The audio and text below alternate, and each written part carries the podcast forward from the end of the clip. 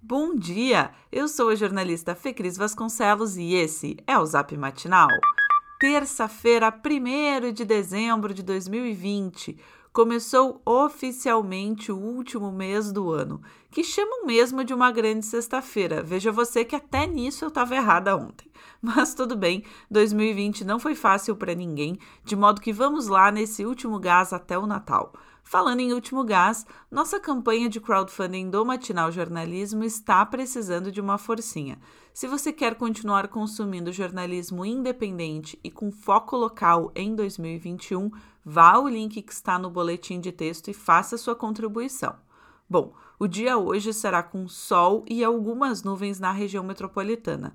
Não deve chover. Em Porto Alegre, dezembro começa com mínima de 19 e máxima de 26 graus.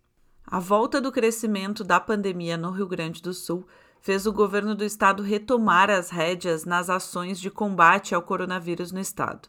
A partir de hoje, e por pelo menos duas semanas, o modelo de cogestão do distanciamento controlado está suspenso, fazendo com que o Piratini volte a ter a palavra final quanto a determinações das cidades. Com o consentimento da FAMURS, antes do Natal, a maioria da população terá de se acostumar com novas restrições. Em transmissão pelas redes sociais ontem, um dia depois de concluída a eleição dos cinco maiores colégios eleitorais do estado, dos quais o PSDB disputou em três cidades, o governador Eduardo Leite, do PSDB, fez um apelo à população, pedindo colaboração nas medidas no combate à transmissão do coronavírus, visando o que ele chamou de, aspas, um Natal com menos restrições.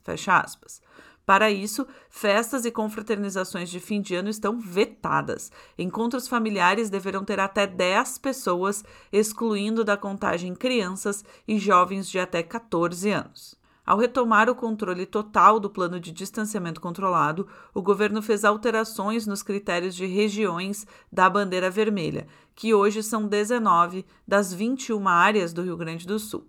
As alterações têm como objetivo causar o mínimo de impacto possível, disse o governador. Ainda assim, causam impacto, como o comércio podendo ficar aberto até às 8 horas da noite, bares e restaurantes até às 10 horas da noite e mesmo serviços de teleentrega poderão operar até às 11 horas da noite.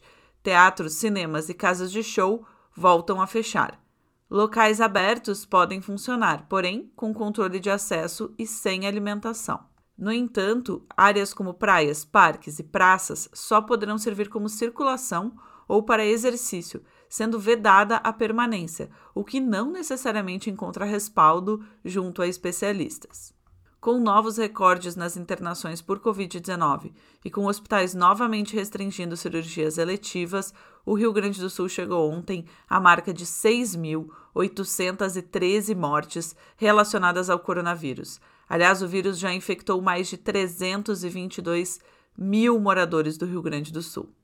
O prefeito eleito de Porto Alegre, Sebastião Melo, participou ontem de uma série de entrevistas em diversos veículos e revelou as suas primeiras pretensões para a cidade.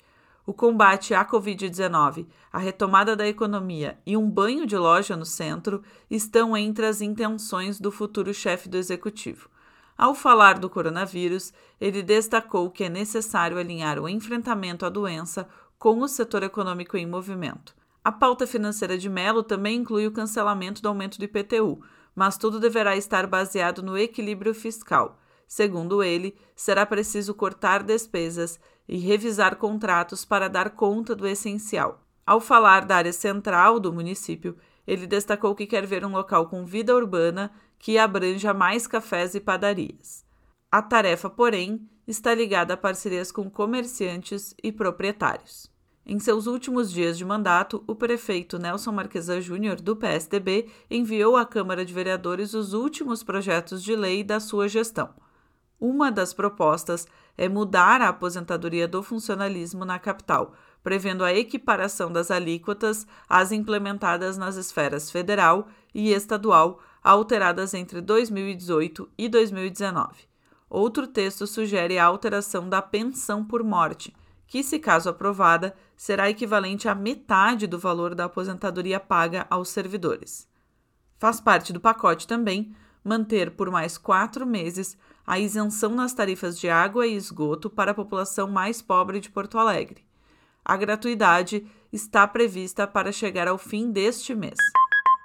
E esse foi o Zap Matinal, feito com base em conteúdos dos sites G1RS, GZH, Sul 21, Jornal Correio do Povo e Jornal do Comércio. Nós trazemos notícias gratuitas todos os dias no seu celular. Se você quiser sugerir a alguém para também receber esses boletins, o link está no texto que você recebeu. E se você quiser apoiar o Zap, participe do crowdfunding do Matinal Jornalismo. O link também está no nosso boletim de texto. Um abraço, se cuide e ótima terça-feira.